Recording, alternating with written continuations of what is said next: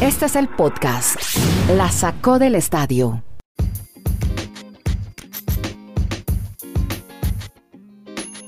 Hola, ¿cómo están? Bienvenidos a este podcast streaming en el que hablamos de deportes, 20 minutos que hablamos de deportes desde Santiago de Chile, Colombia y Estados Unidos. Estamos con Kenneth Garay, Dani Marulande, quien les habla Andrés Nieto Molina. Y hoy es un episodio muy especial porque tenemos que agradecer, muchachos, Dani y Kenneth, que estamos viviendo una época casi héroes del deporte. Ayer, por ejemplo, 11 de octubre, fue un día de en la historia del deporte mundial. Se dieron varios casos de los cuales vamos a estar eh, ampliando más adelante. Vamos a contarles historias alrededor de todo lo que ocurrió porque Dani y Kenneth tienen más para contarles de los Lakers que igualaron a los Celtics, 17 campeonatos en la NBA, de otro monstruo del deporte actual y somos unos privilegiados de ser protagonistas, de poderlo ver, porque esto no se va a repetir. Rafael Nadal igualando a Roger Federer, 20 victorias en Grand Slam. Y otro que quiero destacar para iniciar este episodio de hoy es Lewis Hamilton, igualando a Michael Schumacher, 91 victorias en grandes premios de Fórmula 1. Así que hay mucho para escoger. Como este es un podcast de deportes americanos, pues nos vamos con una victoria que se dio con el equipo de baloncesto de la NBA en, una, en un campeonato atípico, en una burbuja y después de 10 años, uno de los equipos más populares de baloncesto, no solamente de Estados Unidos, del mundo. Los Lakers ganaron el anillo de la NBA. Dani Marulanda y otro gran éxito para su basquetbolista favorito. Otro es héroe del deporte que quizás no volvamos a tener en mucho tiempo. LeBron James secundado por Anthony Davis. Hola Dani, ¿cómo, ¿cómo sintió esa victoria y todo esto que estamos viviendo en el deporte mundial? Somos privilegiados de tener este podcast y podérselo contar a millones de personas. ¿Qué tal Andrés? ¿Cómo le va? No, estoy completamente de acuerdo con lo que usted viene manifestando. Estamos en un momento épico del deporte y de grandes estrellas y que nos ha tocado la vida dar la oportunidad de disfrutar esos momentos. Pero también, si usted me dice que cómo me siento, en este tema la pandemia que ha afectado tantos lugares en el planeta, a mí me da mucha nostalgia entrando a la parte deportiva que ya uno deja de ver los fines de semana donde se juntaban las tres ligas norteamericanas. Ya no, obviamente, con el, término de la NBA, pues yo anoche les confieso que no sabía cómo estar viendo NFL, NBA y MLB al tiempo de los fines de semana que pudimos disfrutar con estas grandes ligas de los Estados Unidos. Y en el tema pues de los Lakers, es que yo creo que lo habíamos manifestado con Kennedy, era una serie donde eran los claros y virtuales campeones. Incluso Kennedy acertó que en seis juegos se terminaba la serie. Miami Heat hizo más de lo que realmente podía llegar y no tuvo jugadores al 100%, pero hay una gran esperanza para que Miami Heat, con un jugador determinante que pueda llegar al equipo, pues pueda ser un equipo que dé más pelea nuevamente en una final de la NBA. Y el tema de LeBron James, pues es que simplemente decir que es el único basquetbolista en la historia de la NBA que ha ganado tres títulos con tres equipos diferentes, pero en las tres series ha sido el MVP. Eso ningún jugador en la historia de la NBA, simplemente para rectificar que es el más completo jugador de baloncesto que ha tenido el planeta. Porque sobre eso, Dani, y saludo una vez a Kenneth Garay, creo que Danny Green también estuvo en tres, tres equipos diferentes y ganó anillo, ¿no? Pero no fue MVP. Hay cuatro jugadores. Sí. Y todos han, todos han jugado con los Lakers. Pero, ahí está. Pero, pero LeBron es el único que además de ganar el título con tres diferentes, pues fue MVP de esas finales. Bueno, Gara, ¿y usted qué? ¿Usted cómo se siente, hombre, estar viviendo estos tiempos modernos, tener un podcast y poderlo contar a la gente que estamos viviendo una época muy importante en el deporte mundial con tantos, tantos héroes del deporte? Hola, Kenny. Somos privilegiados, Andrés. Eh, de eso que no le quepa la más mínima duda a usted, a Dani. Un abrazo y una feliz semana para todos. Claro que sí no solamente porque vivimos la época de Hamilton, la época de Nadal, de Djokovic, de Federer, de Messi, de Cristiano Ronaldo, de Tiger Woods.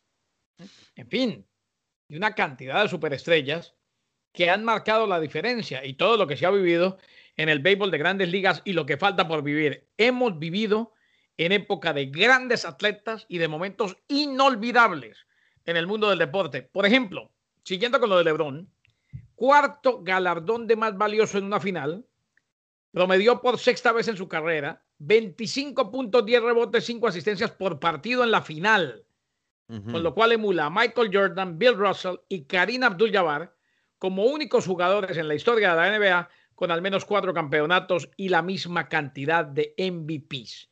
Finalizó este último partido con triple doble, como si fuera poco, 28 tantos, 14 rebotes y 10 asistencias. Lo de LeBron, sencillamente espectacular.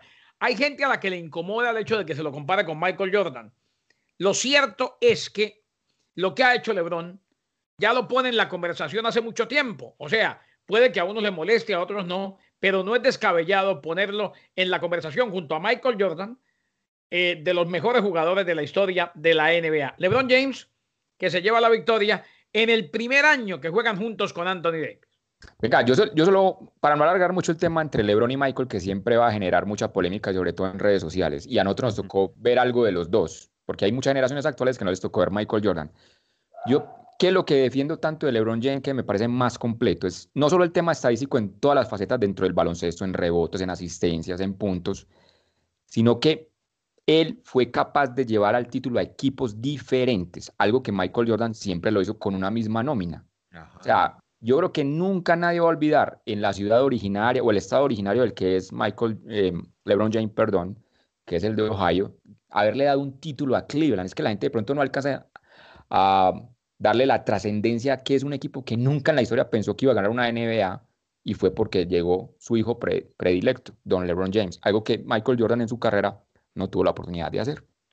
Bueno, tenemos que hablar también de otro, otro héroe del deporte que se llama Rafael Nadal, que ayer volvió a conquistar un título en Francia, en los torneos de, en el torneo internacional de Roland Garros en París, y ha hecho un récord extraordinario. Dani Marulanda en estos días comentaba, es que quién se va a volver a ganar en, no sé si próximamente, 13 veces un mismo campeonato de Grand Slam. Es que 13 veces más de una década, es impresionante. Y el número de partidos ganados, Dani. Sí, es que las cifras son impactantes en Roland Garros, parece el patio de la casa de Rafa Nadal. 100 victorias de 102 juegos que ha tenido allí, o sea, solo fueron dos derrotas y nunca ha perdido una semifinal, nunca perdió una final, cuando obviamente llegó a esas instancias, por eso es que 13 participaciones con título en Roland Garros para Rafa Nadal y también llega a igualar los 20 títulos de Roger Federer. Y aquí también va a generar una polémica, que los que quieren a Rafa, los que quieren a Federer, son diferentes estilos y para mí ha sido más completo Federer porque obviamente tiene más posibilidad de ganar en diferentes superficies. De los 20 títulos, reiteramos, pues en polvo de ladrillo, en tierra batida, 13 han sido para Nadal, se le ha dificultado más en las otras superficies. Sí, ahí está entonces el récord de Nadal, que también así los tiene Djokovic, los tiene Roger Federer, que por ahora no está haciendo mucho ruido porque ya está siendo más selectivo a la hora de escoger los torneos. Claro que Rafa ha dicho que, que quiere terminar con más Grand Slams que Federer y que Djokovic. Y ha dicho algo bien importante. Uno no puede estar triste porque su vecino tiene una casa o un barco más grande que el suyo. Intento seguir mi camino y dar lo máximo, es lo que ha dicho Rafa Nadal, que además siempre estuvo muy preocupado por jugar en un torneo en medio de una, de una pandemia. Sí, es un análisis rápido, Andrés y Kenneth. Si Federer hoy tiene 39 años y físicamente se ha cuidado, porque como todo evoluciona, la tecnología, la alimentación, para todavía estar allí en el, en el alto nivel, uno me pone a pensar, Nadal tiene 34 años. Si yo soy Nadal, yo me dedico los cinco próximos años simplemente en mi calendario a jugar Roland Garros y probablemente pueda llegar hasta los 39 años ganándolo, o sea, otros cinco títulos más y con 25 títulos de Grand Slam, yo quiero ver qué otro tenista en la historia es capaz de igualar esa cifra. No sé, pues yo no, no, me desgastaría si fuese Rafa Nadal jugando otros torneos, ya el dinero, la fama, ya. Si quieren quedar en la, gloria como reconocidos a través de la historia, no sé si es un pensamiento muy loco, pero no creería que tuviese rival si lo intentaría de esa manera. Bueno, y el otro hecho que queremos destacar en ese día del deporte es lo que pasó ayer en Alemania, en Eiffel, que descubrí que es una de las montañas que queda cerca al autódromo de Nürburgring, en Alemania, donde se disputó ayer la válida del Campeonato Mundial de Fórmula 1, de la que ya nos va a hablar en segundos el Capi Rogeles, pero vamos a hablar del récord, de lo que pasó ayer con Lewis Hamilton. Y hubo un hecho bien significativo, Marulanda, que llegó el hijo de Michael Schumacher, Mick, a entregarle el casco del papá Hamilton y le dijo es que los récords son para romperlos. Y yo estoy feliz de que usted lo haya hecho, Hamilton. Qué belleza lo que pasó ayer en Alemania. Así es, iguala con 91 triunfos en válidas de la Fórmula 1 a Michael Schumacher y muy probablemente en 15 días en la próxima válida pues impondrá la nueva marca con 92 para Lewis Hamilton. El único detalle es que ahora hay más carreras, más competencias que años atrás, que en la, en la época del 2000, que en los 90, cuando muchos dirán, no, Ayrton Senna fue más grande o Michael Schumacher, pues siempre va a ser difícil darle gusto a todos los fanáticos, pero lo que no hay diferencia o, que hay que hacer claridad es que ahora se compite mucho más. Oh, habrá muchas críticas, pero hay que ponerlo en el Olimpo a Hamilton. Igual eh, habrán quienes dirán que el automovilismo hasta no es un deporte o que, o que, cualquier corredor en un Mercedes eh, bate los mismos récords. Pero mire, está Valtteri Bottas que no, no, lo va ni, no va a llegar ni a la tercera parte de lo que ha hecho Hamilton en el mismo Yo me quedo con lo que dijo aquí en su momento Andrés Agulla, eh, ratificando lo que había declarado Juan Pablo Montoya. Sí, en otro bólido Lewis Hamilton no ganaría tan fácil. Pero mire, no, pero mire, le pongo más piloto. Mire lo que ha pasado con Vettel en Ferrari, ha sido un fracaso y tiene un carrazo. Es que tampoco. No, no, no, es que no le, ojo, no le estoy quitando mérito. Lo que pasa es que el automovilismo no es que no sea un deporte, Andrés. no, no, no te digo, no, no, yo no lo estoy diciendo. Habrá gente que lo diga. No, no, por eso, pero no es que los que lo dicen no creo que quieran. Para mí sí es un, que no es un deporte. Lo que están tratando de decir es que se llama automovilismo, no pilotismo. No, está Bien, yo, también, yo también soy de esa base. No es un conductismo, sino automovilismo. Lo que importa es el auto y simplemente estos dos detalles. Bueno, pero no me empañen mi emoción pues por lo de Hamilton. Mire, más bien hay un tri. Pero le voy a dar esos dos detalles, le voy a dar esos detalles para los que piensan que no es lo más grande. Hamilton llegó a 160 podiums, también es una cifra récord en la historia de la Fórmula 1. Y si ustedes comparan, ayer corrió Nico Hulkenberg, que tiene un registro de 179 competencias y nunca ha terminado en el podio, porque nunca ha estado en un vehículo que le haya permitido estar ahí con los grandes. Mire, me quedo con un tuit. Ustedes conocen a Juan Pablo Varsky, un famoso comentarista, periodista argentino de deportes. Escuchen este tuit que es buenísimo. Federer, Nadal, Djokovic, Messi, Cristiano, LeBron, Lewis Hamilton, Tiger Woods deberían retirarse el mismo día hacer el anuncio todos juntos en una conferencia que dure 10 horas y poner la fecha con la suficiente antelación para prepararnos. Y así terminamos este capítulo, este homenaje que hemos hecho con tres de todos estos héroes del deporte que estamos viendo una época privilegiada, lo repito, y para nosotros más felicidad nos da poder tener un podcast y contárselo a toda la gente que oye la sacó del estadio. En esa, en esa lista le faltaron dos que para mí quedan en la historia del deporte. ¿Quién más? Usain Bolt y, Michael Phelps. Y Michael Phelps, claro. Ah, el hombre más rápido del mundo. Es que el hombre más rápido del mundo. en la historia olímpica.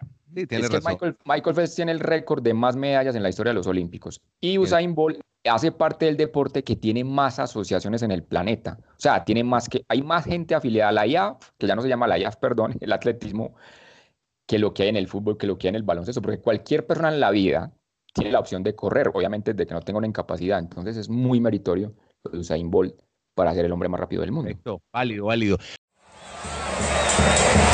Al bate Dani Marunat, Andrés Nieto en la lomita, presenta la boca. Danza, patazo profundo, elevado, por el jardín izquierdo. Y si te vas, te vas. Cuadrangular el batazo, chao preciosa. La sacó del parque Marulanda. Honrón solitario se pone juego 1 a 0 en la parte alta del primer inning, todavía sin out.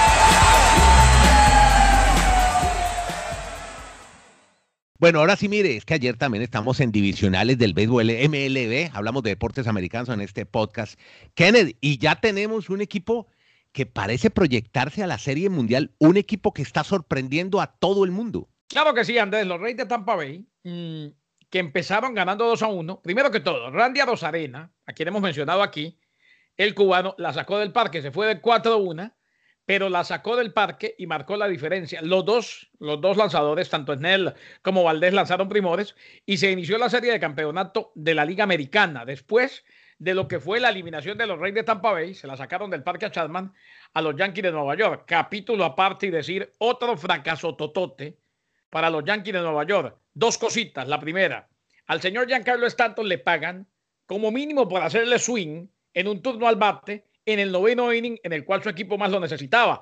Le mandaron tres lanzamientos cerca de la zona de strike. No estoy diciendo que sean strike o que sean bola. Y simple y sencillamente no le hizo swing. La dejó pasar y terminaron bonchándolo. Y la otra, muchos critican. Uy, pero caray, pero caray. Sí, pero yo, yo sí voy a salir al paso porque Stanton fue la figura de los Yankees. ¿Cómo, cómo vas a criticar a Stanton que sacó seis voces, la, la, la sacó del estadio como pero en, el, Pero en el momento justo, al menos hágale swing, maestro. si yo le pago esa millonada, como mínimo hágale swing. Y lo otro. Es la, primera vez que se destacan los Yankees de Stanton y ya también la han se, destaca tanto que no pudo mantenerse sano una temporada de 60 juegos, Dani, por Dios. Pero ya sabemos el, tema de Kenny con los Yankees. Eso ya lo no, no es los Yankees. Es que, señor, si me pagan esa millonada, esta mañana alguien me argumentaba que es que él, él tiene eh, alma de niño, entonces se frustra muy fácil y hay que apapacharlo. Si al bateador, si al toletero, al jonronero, al que se le paga esa millonada, mentalmente se debilita tanto y no se puede confiar en él, están los Yankees jodidos. Así de así. Estamos dando otro punto de vista. O sea, si él no hubiese sacado los cuadrangulares, los Yankees ni siquiera habían llegado a esa instancia. No, no, felicidades. Entonces resulta que ahora los Yankees debemos aplaudirlos porque llegaron a la serie de no, aquí, no, aquí lo que hay que, aquí lo que, hay que aplaudir son los Reyes, el equipo con no, el. Pero venga, venga, venga. venga, el pero venga, resulta que a los Yankees, yo no sabía. Yo no sabía que un grande lo tenemos que aplaudir porque llegó a las divisionales. No lo sabía. No, yo aplaudo es lo de los Reyes. Ese equipo con el presupuesto número. O sea, las grandes ligas tienen 30 equipos el presupuesto número 28 es el de los Reyes. No me diga. Es capaz de eliminar a los Yankees que tienen el presupuesto más alto. ¿Cuánto, es? ¿Lo tiene? ¿Tiene el dato? Yo, le, digo que cada vez me enamoro más de Margot. ¿Usted ha visto a Margot? El toletero de los Reyes.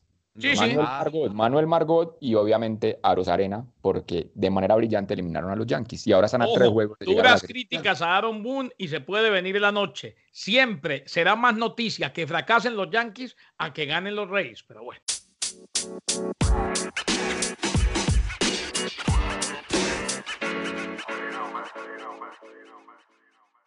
Venga, más bien hábleme, ahora sí NFL, mañana hacemos el resumen grande con Garay, con Marulanda sobre, hombre, mucha, mucha, muchos hechos importantes fin de semana, la derrota de los Chiefs, también estaremos comentando la victoria de Miami, de los Miami Dolphins, eh, porque hoy debe terminar con Monday Night Football y unos partidos aplazados, pero tenemos a un novato canadiense en la NFL destacándose, Kenny.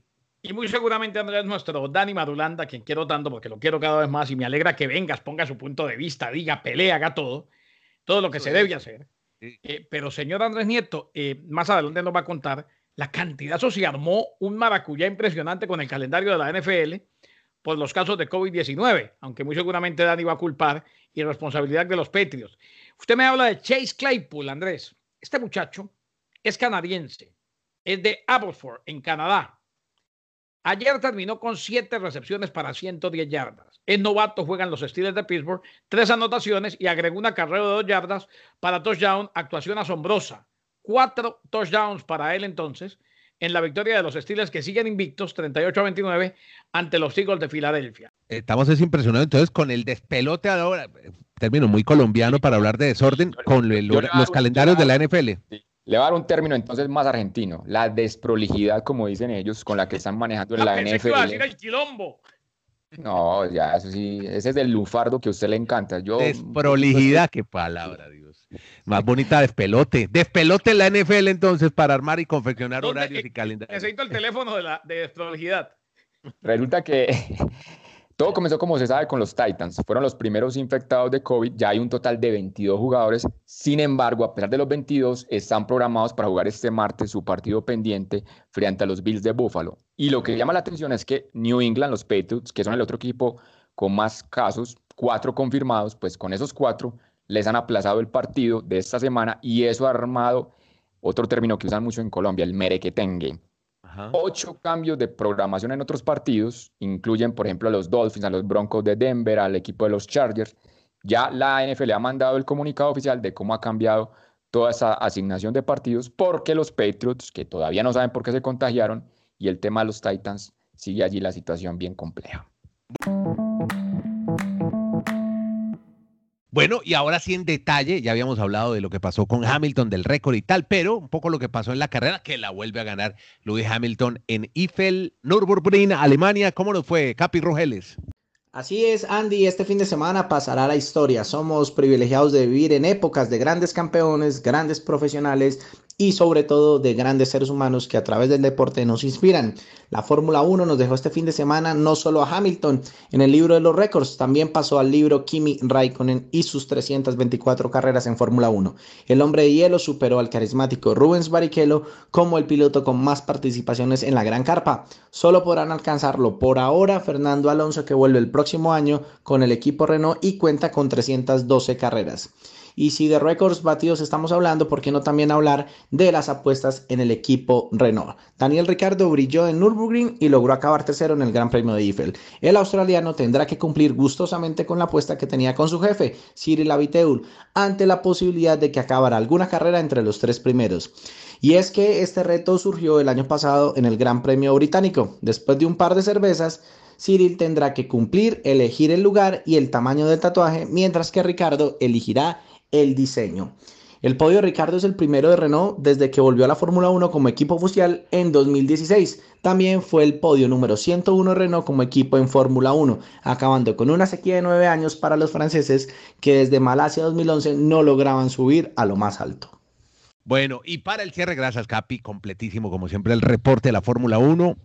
Hablemos ahora de Iga Swiatek. Sí, la chica de 19 años que gana Roland Garros es la primer polaca en ganar este título, pero de todos los que pueden reseñar a esta hora los periodistas y las estadísticas que salen, a mí el que más me llama la atención es que en la era Open, recordemos Andrés, usted nos explicará, la era Open después de los 60 llega al tenis es como para que todos los profesionales hagan parte de los torneos. Desde esa época es la primera vez que tanto el título en masculinos como en femenino, tanto Rafa Nadal como esta chica polaca, ganan sin perder ni un solo set. Eso a mí fue lo que más me sorprendió de este Roland Garros en esta época de pandemia. Ganaron todos los sets Rafa Nadal y Iga Isbiatek en Roland Garros. yo les mando el teléfono y sigue la discusión internamente, muchachos, porque hay que cerrar el podcast. Sí, señor. Nieto, le presento disculpas públicas a Marulo delante tuyo. Dios lo bendiga. Tranquilo, no te preocupes. Gracias a todos por seguirnos, por escucharnos, por pasar la bola y nuevamente pónganse de pie Vamos a hacer homenaje a todos estos héroes del deporte, pero hoy sobre todo a LeBron James, a Louis Hamilton y a Rafael Nadal. Garay, Marulanda y Nieto Molina, gracias a todos por acompañarnos en este podcast.